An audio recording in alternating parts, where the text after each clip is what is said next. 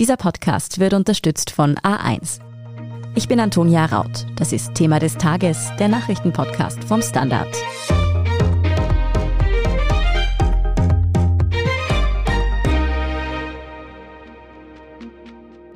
Die Inflation in Österreich ist so hoch wie seit Jahren nicht mehr.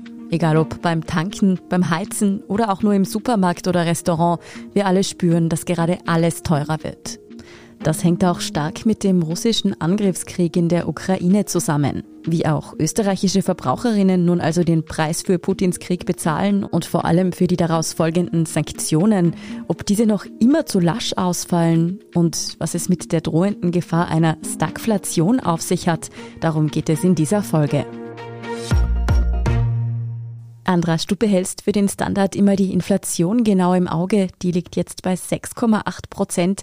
Wie bedenklich ist denn dieser Wert? Kannst du uns helfen, das einzuordnen? Die Hoffnung war ja lange Zeit, zumindest vor dem Krieg, auch da waren ja die Inflationszahlen ja schon deutlich, deutlich erhöht, dass das recht schnell wieder abebben würde. Und so will ich es jetzt inzwischen klar, dass es nicht geschehen. Also im Februar lag die Teuerung noch im Jahresvergleich bei knapp unter sechs Prozent. Also diese Tendenz verstärkt sich eigentlich weiter und es gibt jetzt vor dem Hintergrund des Krieges auch wenig Anzeichen, dass das schnell wieder nachlässt. Das ist natürlich aus verschiedenen Gründen ein Problem oder eine Herausforderung.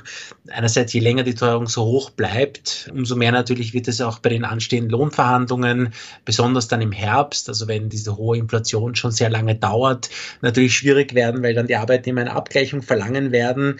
Es wird natürlich für die Arbeitgeber dann darum gehen müssen, wie weit können sie da mitgehen und die Angst oder das, was ja dann diskutiert wird, ist, dass dann ein Zweitrundeneffekt losgeht. Das heißt, bei den Lohnverhandlungen müssen dann die Löhne eben stärker steigen, weil die Inflation so hoch war, vielleicht um 8, 9, 10 Prozent. Und was machen dann die Unternehmen? Da müssen sie wieder ihre Preise hinaufsetzen, um damit klarzukommen. Und so wird sozusagen diese Spirale sich immer weiter drehen. Muss es zwangsläufig zu einem solchen Szenario kommen? Vielleicht kommt es, aber es gibt auch viele gute Gründe, die dagegen sprechen.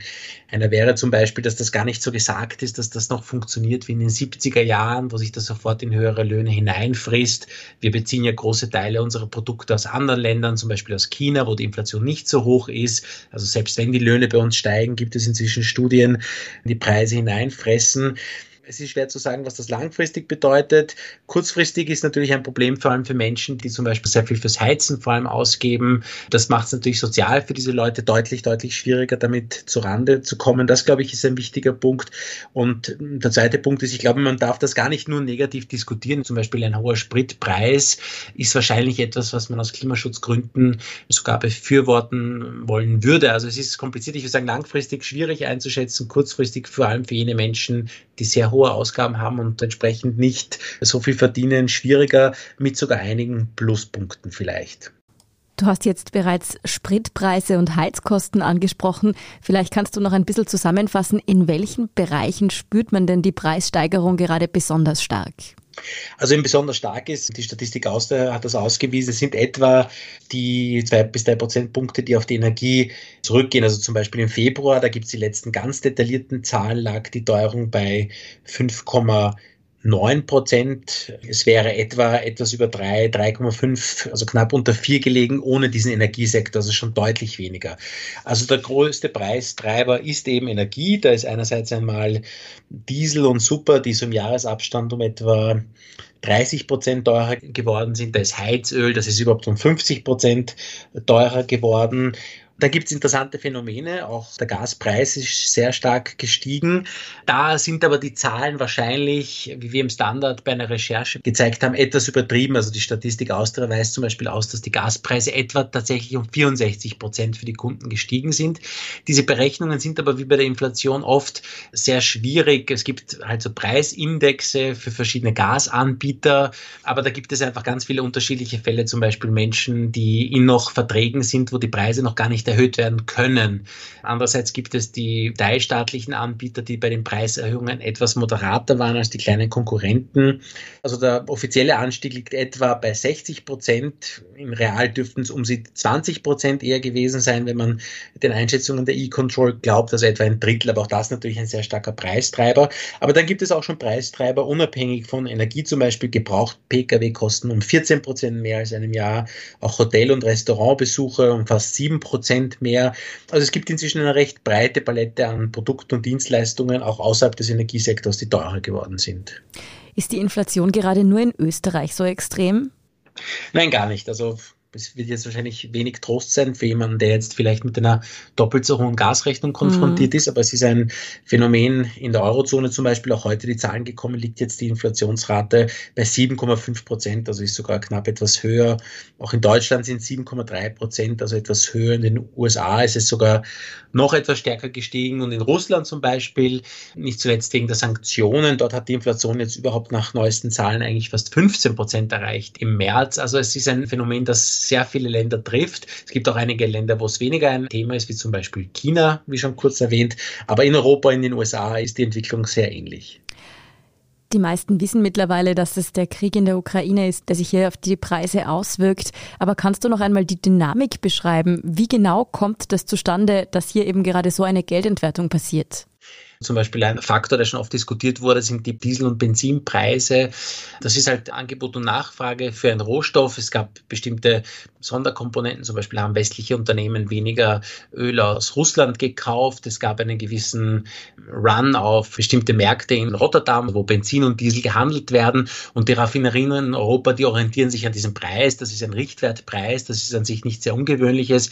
Und wenn der steigt, weil einfach dort das Gefühl wird, wir brauchen jetzt mehr Benzin und Diesel an bestimmten Tankstellen, dann erhöhen Raffinerien auch ihren Preis, obwohl ihr eigener Preis gar nicht gestiegen ist. Die haben vielleicht längerfristige Verträge. Da kommt das Öl weiterhin gut an, aber eben dieser Richtwertpreis, zu dem diese Produkte gehandelt werden in Rotterdam, der erhöht sich und dann gehen die mit. Das ist einfach der Ablauf und dass es keine Alternativen gibt. Wenn jemand zum Beispiel sehr kurzfristig von einer Raffinerie, ein großer Tankstellenbetreiber etwas braucht, hat er keine Alternativen, muss also Diesel und Benzin teurer kaufen und dann erhöht das auch die Preise. Beim Gas auch so ein gewisser Markteffekt, der einfach hineinkommt, wenn die Nachfrage einfach sehr hoch ist, weil vielleicht jetzt auch viele Länder versuchen, noch ihre Gasspeicher aufzufüllen, ist einfach die Nachfrage stärker. Das Angebot hat sich nicht verändert, ist im Grunde gleich geblieben, aber damit steigen auch die Preise relativ stark. Das ist sicher ein wichtiger Faktor. Der zweite Faktor, der auch diesmal eine Rolle spielt, das war so ein bisschen die Hoffnung, was uns schon 2021 begleitet hat, dass die Probleme in den Lieferketten jetzt nachlassen.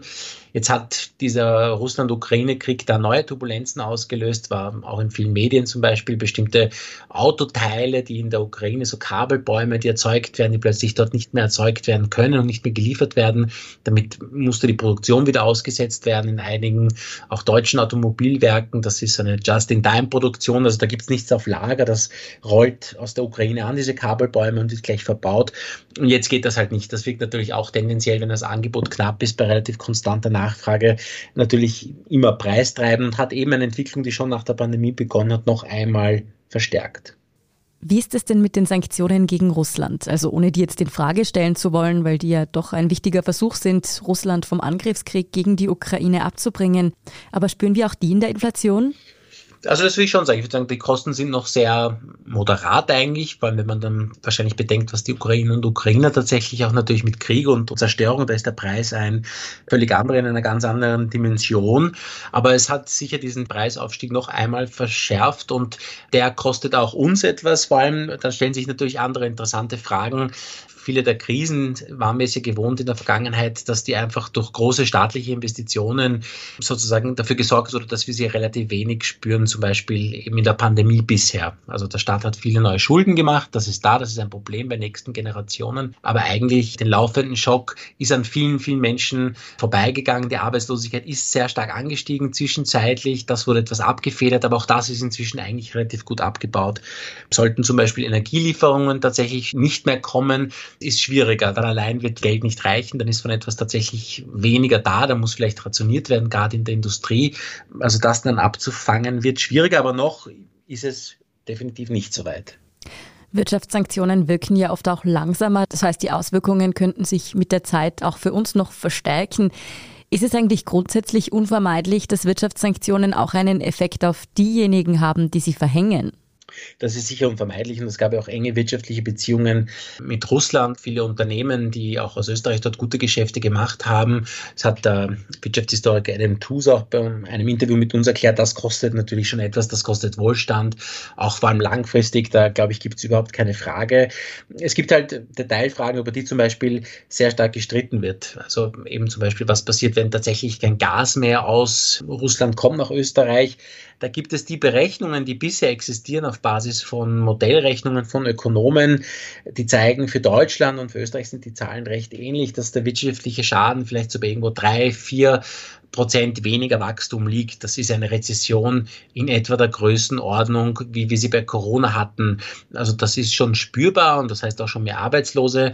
Aber da bricht jetzt die Welt nicht zusammen oder unsere Volkswirtschaft bricht nicht zusammen und plötzlich müssen wir, ich weiß nicht, die Armenhäuser aufmachen, weil Menschen quasi nirgends mehr wohnen können. Also es wäre schon ein Rückschlag, aber auch nicht so dramatisch. Es wird auch über das gestritten, wie gut sich das modellieren lässt. Es gibt den Einwand, wie wir könnten da viele der nachteiligen Folgen gar nicht richtig messen. Aber die Rechnungen, die es dazu bisher gibt, und da hat niemand Besseres vorgelegt, die sagen, eigentlich wäre sogar das relativ verkraftbar, wenn es natürlich auch einen Preis hätte. Wäre das vielleicht jetzt eigentlich der richtige Schritt? Also, dass wir jetzt noch härtere Sanktionen, zum Beispiel ein Gasembargo setzen und Russland dadurch schneller in die Knie gezwungen wird? Ich glaube, auch das ist eine Abwägungsfrage, die gar nicht so leicht zu beantworten ist, vor allem eine moralische natürlich. Wie weit sind wir bereit, auf Basis dieses russischen Angriffskrieges zu gehen? Es ist da moralisch noch zu rechtfertigen, dass wir nicht auch stärkere Sanktionen einfach verhängen. Diskutiert wird auch sehr stark, was für Effekte eigentlich ein Öl- und Gaspreisstopp hätte. Und auch da gehen die Meinungen auseinander. Denn ein Punkt ist wahrscheinlich, Russland ist im militärischen Bereich relativ autark, produziert einfach viele seiner Waffen selber, ist der zweitgrößte Waffenhersteller der Welt. Das ist ja nicht irgendein mittelgroßes Land, das da so viel importieren muss. Und zweitens ist es natürlich so, dass auch die Rohstoffe, die Russland für seine Kriegsführung braucht, vor allem das Erdöl, damit da die Panzer und Lastwagen überhaupt fahren können, die stellt das Land selber her. Das heißt, sogar wenn es zum Beispiel jetzt kein Gas oder Öl mehr gekauft wird, wäre es jetzt nicht so, dass Russland übermorgen seinen Krieg nicht mehr führen könnte. Auch unter anderem deshalb, weil natürlich die Soldaten, die werden in Rubel bezahlt und nicht in Euro oder Dollar. Aber auch das ist klar, langfristig trifft das natürlich vor allem, wenn es ein Ölembargo gibt. Ein großer Teil der russischen Staatseinnahmen beruht ja nur auf Öl. Und das trifft natürlich den Wohlstand, trifft die Lebensverhältnisse in Russland ja natürlich deutlich, deutlich stärker, würde auch nochmal zu einem Rubelverfall führen, auch die Inflation deutlich anheizen. Also die Möglichkeiten, die Folgen dieses Krieges für seine Bevölkerung zu kaschieren, die würde man damit deutlich reduzieren. Noch strengere Sanktionen würden wir zwar wohl an der Inflation spüren, trotzdem ist es vor allem eine moralische Frage, ob wir diese verhängen sollten. Vielen Dank, Andras Sigetvari, für diesen Überblick. Sehr gerne, bis zum nächsten Mal. Wie es mit der Inflation weitergehen könnte und wieso plötzlich die Gefahr der Stagflation im Raum steht, beziehungsweise was das eigentlich ist, darüber sprechen wir nach einer kurzen Pause. Bleiben Sie dran. Vom Gipfel, Gipfel, Gipfel bis in die Großstadt. We flow das A1 Giganetz ist immer für alle da. Mit bestem 5G-Empfang. Und jetzt gibt's Top 5G Smartphones um bis zu 100 Euro günstiger. Zum Beispiel das Samsung Galaxy S21 FE 5G ab 0 Euro. Jetzt du im A1 Giganetz. Andreas Danzer, du hast dir für den Standard angesehen, wie es mit der Inflation noch weitergehen könnte. Und gerade bei der Frage, wie schlimm es noch werden könnte, taucht jetzt der Begriff der Stagflation immer wieder auf. Was ist denn das eigentlich?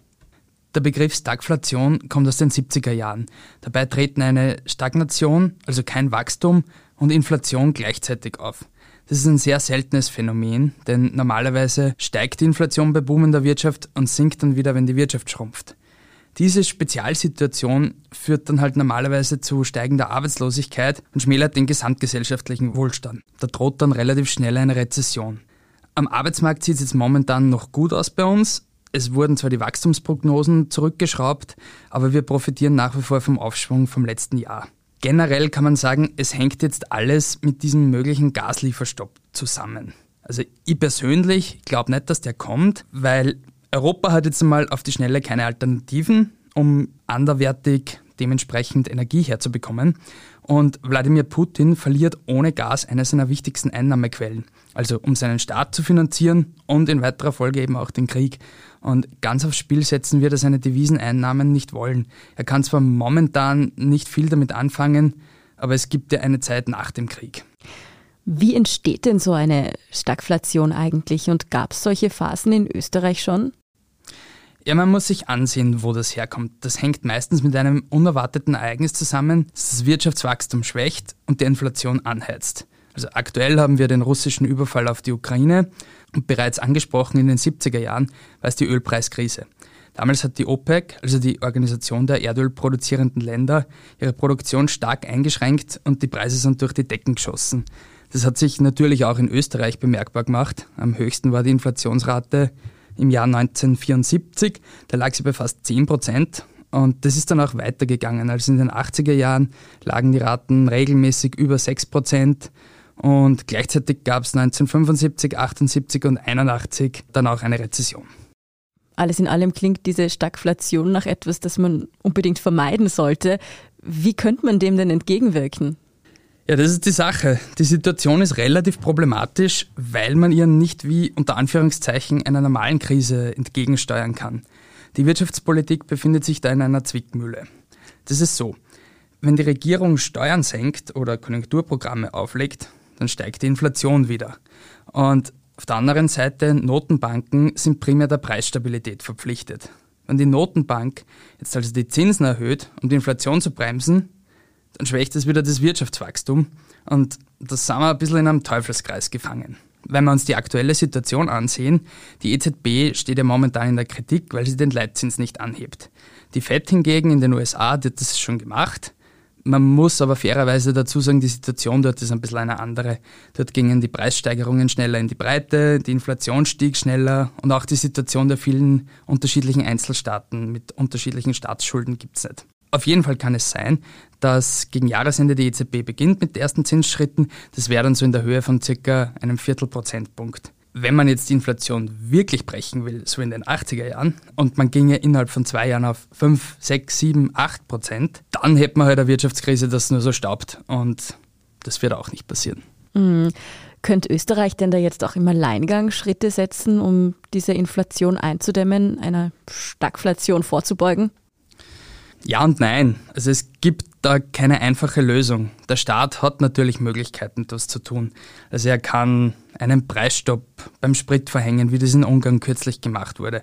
Aber man muss sich bewusst sein, diese Kosten verschwinden ja nicht. Also das heißt, sie werden entweder auf alle aufgeteilt oder in die Zukunft verschleppt. Wichtig zu sagen ist vielleicht auch das Thema Wohnen. Seit heute gelten höhere Richtwertmieten in Österreich. Da geht es um einen Anstieg im Schnitt zwischen 6 und 8 Prozent.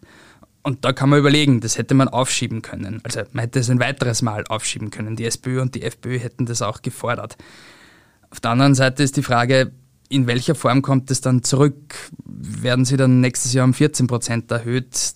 Das wäre jetzt auch nicht der Weisheit letzter Schluss. Es ist so, die österreichische Politik kann den Krieg weder beenden noch billige Energie jetzt schnell herbeischaffen.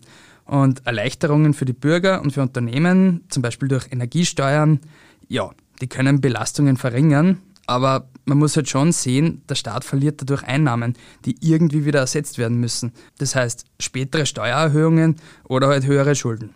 Ein ziemliches Dilemma also. Aber kehren wir nochmal zurück zur Inflation.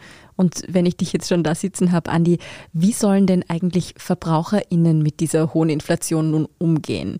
Sollte man jetzt sozusagen vielleicht noch größere Investitionen tätigen, bevor das Geld nichts mehr wert ist? Naja, jetzt muss ich wieder einen auf Jurist machen und sagen, es kommt drauf an. Also einmal kommt drauf an, was man sich kaufen will. Schauen wir uns an, ein Haus oder eine Wohnung. Da gibt's ein Für und ein Wider. Also schon während Corona haben wir gesehen, dass die Baustoffe sehr schnell sehr teuer geworden sind wegen der Lieferengpässe und diese Situation hat sich jetzt noch einmal verschärft. Wenn man davon ausgeht, dass der Krieg noch länger dauert, alles noch teurer wird und die Inflation hoch bleibt, dann wäre es wohl sinnvoll, wenn man da jetzt investiert. Man muss aber natürlich vorausschicken, diese Frage kann sich eh nur ein immer kleinerer Teil der Bevölkerung stellen. Aber wenn man zurückgeht, ein Gegenargument ist, wenn die EZB jetzt dann doch einmal die Zinsen anhebt, dann kann das schon auf den überhitzten Immobiliensektor eine Auswirkung haben. Weil am Immobiliensektor hat die EZB noch am ehesten einen Hebel. Da geht es ja um langfristige Finanzierungen, Kredite, die über 20, 30 Jahre laufen.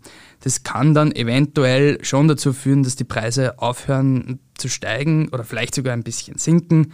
Aber das möchte ich jetzt da nicht prognostizieren. Meiner Meinung nach ist wichtig, dass wir jetzt auf die niedrigen Einkommen schauen sollten, weil wer gespart hat, wer ein gewisses Vermögen hat, der kann das salopp gesagt anzapfen während der Zeit, wo jetzt alles teuer ist, um seinen Lebensstandard zu erhalten. Aber was machen die, die es jetzt schon schwer haben? Also da ist wirklich ein Problem. Und unterm Strich kann man wohl oder übel nur sagen, es bleiben sau viele Fragezeichen. Und am besten wäre es, wenn der Krieg so bald wie möglich endet und das auf Verhandlungsebene. Mm, ein baldiges Kriegsende wäre natürlich auf allen Ebenen das Wünschenswerteste. Vielen Dank, Andreas Danzer, für diese Einschätzungen. Danke, ciao. Danke Ihnen fürs Zuhören und wenn Ihnen diese Folge von Thema des Tages gefallen hat, dann können Sie uns auch unterstützen, zum Beispiel mit einem Standard-Abo oder wenn Sie uns über Apple Podcasts hören, mit einem Premium-Abo. Bleiben Sie aber noch dran, wir sind gleich zurück mit der Meldungsübersicht. Vom Gipfel, Gipfel bis in die Großstadt. Das A1 Giganetz ist immer für alle da. Mit bestem 5G-Empfang. Und jetzt gibt's Top 5G Smartphones um bis zu 100 Euro günstiger. Zum Beispiel das Vivo Y76 5G ab 0 Euro. Jetzt du im A1 Giganetz. Und hier ist, was Sie heute sonst noch wissen müssen. Erstens, in der Ukraine halten die Kämpfe an, trotz der von Russland angekündigten militärischen Deeskalation. Die ukrainischen Verteidiger melden dabei allerdings auch Erfolge. Mehrere Siedlungen im südukrainischen Gebiet von Cherson seien sogar zurückerobert worden. Außerdem wird sogar von Kampferfolgen auf russischem Gebiet berichtet. So sollen ukrainische Hubschrauber ein Öllager bei der russischen Stadt Belgorod in Brand gesetzt haben. Unterdessen fand heute Freitag in Brüssel der EU-China-Gipfel statt, bei dem der Krieg in der Ukraine natürlich auch ganz oben auf der Tagesordnung stand. SpitzenvertreterInnen der EU trafen Chinas Staats- und Regierungschefs. China gibt sich im Ukraine-Krieg ja offiziell neutral. Die EU-PolitikerInnen wollen bei dem Treffen den Druck auf China erhöhen, sich gegen Putin und den Krieg zu positionieren. Zweitens, Fußballfans weltweit fiebern heute Abend bei der Auslosung der WM-Gruppen in Katar mit. In Doha wird fixiert, welche Teams in acht Gruppen gegeneinander antreten. Drei Teams sind allerdings noch nicht fix. Bis Juni laufen ja noch die Playoffs, in denen um die Teilnahme an der WM gekämpft wird. Für Österreich ist aber schon klar, die rot-weiß-rote Mannschaft hat die Qualifikation verpasst. Wobei manche den unfreiwilligen Boykott der WM in Katar ja durchaus begrüßen. Das Turnier ist hoch umstritten, unter anderem wegen der schlechten Menschenrechtslage im Land und wegen der katastrophalen Arbeitsbedingungen bei den Bauarbeiten für die Weltmeisterschaft. Außerdem muss wegen der extremen Hitze im Land ausnahmsweise im Winter gespielt werden. Die WM findet von Mitte November bis Mitte Dezember 2022 statt. Und drittens, heute noch ein Hinweis in eigener Sache. Wir sind auf der Suche nach Unterstützung für unser Podcast-Team. Wer Thema des Tages und unsere Schwester-Podcasts wie etwa Inside Austria mitgestalten möchte, der kann sich ab sofort auf jobs.derstandard.at bewerben. Dort finden Sie auch die genauen Anforderungen und das ausführliche Jobprofil. Wir freuen uns natürlich, wenn Sie diesen Hinweis auch an qualifizierte Bekannte weitergeben. Und auf der Standard.at finden Sie natürlich auch alles weitere zum aktuellen Weltgeschehen. Falls Sie Feedback oder Anregungen für uns haben, dann erreichen Sie uns über podcast.derstandard.at. Abonnieren Sie uns am besten auch bei Ihrer liebsten Podcast-Plattform, damit Sie keine Folge verpassen. Und wenn Sie schon dabei sind, dann freuen wir uns auch über eine 5-Sterne-Bewertung. Das hilft uns wirklich sehr, also gerne auch Freundinnen und Freunden weitersagen. Ich bin Antonia Raut. Baba und bis zum nächsten Mal.